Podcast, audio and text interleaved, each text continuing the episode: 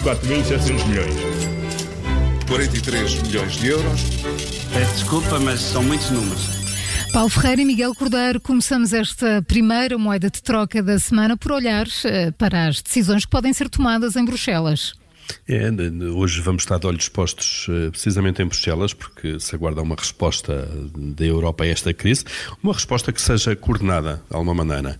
E uma das medidas que vai ser hoje discutida é a suspensão temporária eh, das regras orçamentais acordadas pelos países quando da fundação do euro. São aquelas regras do, do Pacto de Estabilidade que colocam um teto máximo de 3% no déficit público anual, e que pedem aos países que mantenham uma rota descendente uh, do déficit orçamental estrutural. Este, este déficit é um cálculo que é feito basicamente para perceber uh, como evoluem as contas dos Estados para além daquilo que são as flutuações normais dos ciclos económicos.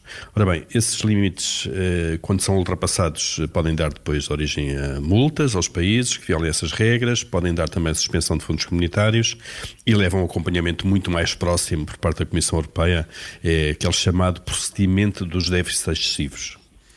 E todas estas regras que, que os países aceitaram para dar solidez ao euro podem agora ser suspensas?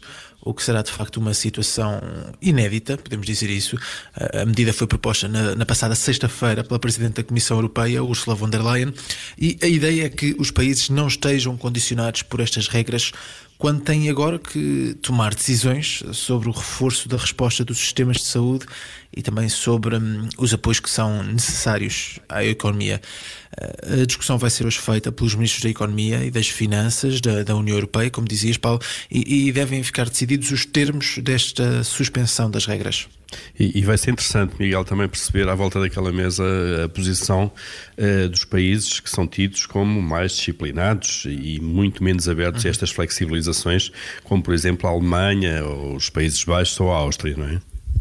Sim, e desta vez não, não há aqui o, o, risco moral. Esta crise não é provocada pelos erros orçamentais ou por, por erros de políticas económicas de alguns países, uh, como aconteceu há 10 anos na, na crise das dívidas.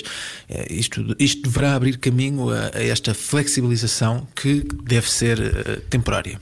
Sim, a Alemanha e os Países Baixos devem impor que, que, que isto dure um ou dois anos para, para, para ver se esta crise passa. Uh, bom, mas atenção que a maior restrição, de facto, ao aumento dos déficits não, não são estas regras burocráticas, isto dá multa e tal, uh, mas não, não, não é por aí que as coisas podem correr mal.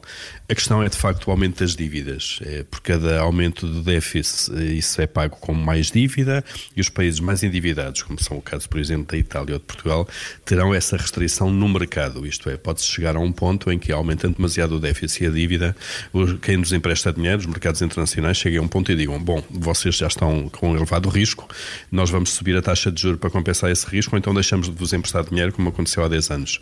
E, portanto, a grande eh, restrição poderá estar aí esperemos que não aconteça, obviamente, eh, mas o problema estará sempre na capacidade que cada país tem para pagar os seus encargos. Paulo Ferreira e Miguel Cordeiro, a partir de casa, mas sempre consigo aqui na Rádio Observador e em podcast também. 4.700 milhões. 43 milhões de euros. Desculpa, mas são muitos números.